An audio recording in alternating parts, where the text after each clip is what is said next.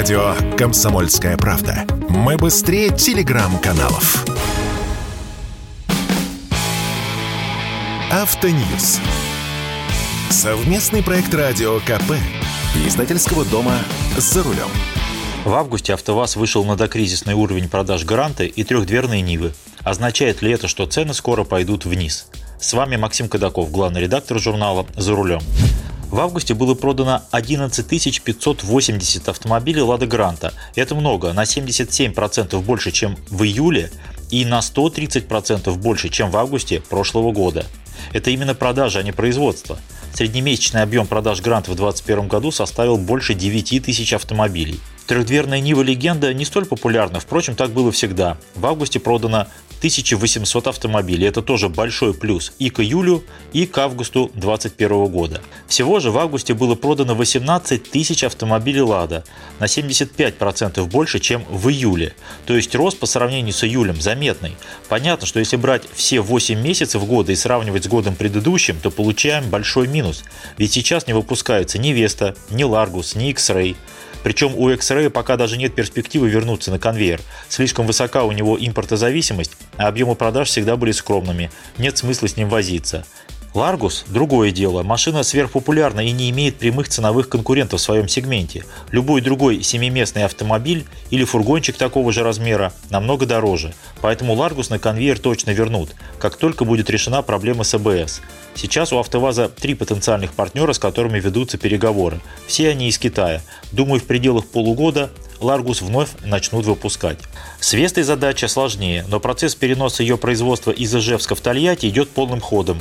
Некоторое оборудование из числа необходимого уже перевезли, и если все пойдет такими же темпами, то к концу октября или в самом начале ноября в Тольятти сварят первый тестовый кузов Весты NG. Потом начнется долгий процесс отладки производства. Сроки пока остаются прежними. Веста NG тольяттинского производства должна появиться в конце первого квартала следующего года. До той поры цены на те Весты, что сейчас есть в продаже, будут держаться по верху рынка. Практически у каждого крупного дилера есть несколько машин еще 2021 года выпуска. Цены на них держатся шокирующие. Машины с вариатором предлагают по 2 миллиона рублей. Веста с механической коробкой, конечно, дешевле, но найти машину за полтора миллиона крайне сложно.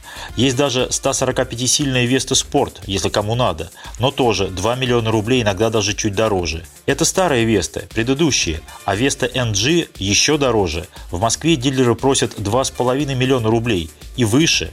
В регионах дешевле 2 миллионов такую машину не найти. Цены на гранту тоже держатся на высоком уровне, поскольку насыщение рынка пока не произошло.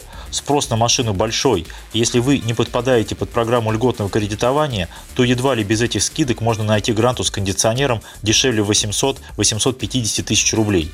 Если завод будет держать нынешний темп производства, можно предположить, что через некоторое время спекулятивные цены на гранту, а также на трехдверную Ниву слегка опустятся. Вместе с тем кое-что и дорожает – Например, объявлены цены на пятидверную Ниву Travel, которую вернули на конвейер в августе. Рекомендованная розничная цена с учетом программ господдержки очень красивая – 800 тысяч рублей. Но без учета программ получится почти миллион. Но пока за такие деньги купить Travel невозможно – Дилеры продают машины гораздо дороже, при этом доплата за цвет кузова повысилась. Она и прежде включалась в цену, если покупатель хотел не белую машину. За другой цвет просили 6 тысяч рублей, а теперь уже просят 12 тысяч. Конечно, на фоне общей цены машины не принципиальные изменения, но из таких небольших сумм и складывается финальная цена. Как известно, эта финальная цена зависит еще и от наглости дилеров, которые на одни и те же доп. опции накручивают разные цены. В крупных городах, само собой, накручивают больше, чем в отдаленных регионах. При этом даже в Москве по цене Весты можно найти другие интересные машины. Например, есть Hyundai Solaris. И это не какие-то гипотетические, а вполне живые машины, которые стоят в автосалонах. Solaris с мотором 1.6, механической коробкой и в скромном оснащении комфорт можно найти за миллион шестьсот. Такая же машина с автоматом – миллион восемьсот. Причем все это машины 2022 года выпуска. Или вот машина совсем другого толка. Кроссовер Cherry Tiggo 7 Pro в нафаршированном исполнении Elite предлагается за 2,5 миллиона рублей, иногда дороже. Но если поторговаться, можно взять машину за 2 300, то есть по цене Vesta NG с вариатором. Как говорится, есть над чем подумать. Если же Солярис, Рио, Веста или китайский кроссовер вас вовсе не интересует и все мысли об автомобилях совсем другого уровня, вас может порадовать тот факт, что на российском рынке появилась еще одна новая машина. Как это ни странно. Это большой полноприводный седан Kia K9 – это рестайлинговая версия седана К900, которую у нас продавали в течение трех лет без особого успеха, но все-таки продавали. Обновленный К9 – машина размером с семерку BMW. Мотор V6 3.3 развивает 249 лошадиных сил. Раньше, кстати, была еще и версия с 5-литровым мотором V8, но от нее отказались. И не только у нас, но даже и в Корее. Так вот, в Корее К9 представили еще прошлым летом, год назад. Продажи в России должны были начаться зимой, на Автотор завезли машинокомплекты и была собрана первая партия автомобилей, но после 24 февраля их решили не отгружать в торговую сеть. И только теперь, промариновав готовые автомобили более полугода, их все-таки отправили дилерам, без особой огласки. Все машины в самой богатой комплектации премиум. Цена в духе времени 7 миллионов 300 тысяч. Кстати, дизельная семерка BMW сейчас минимум вдвое дороже, а бензиновую еще надо поискать за такие деньги. С вами был Максим Кадаков, главный редактор журнала «За рулем». Не унывайте, еще поездим.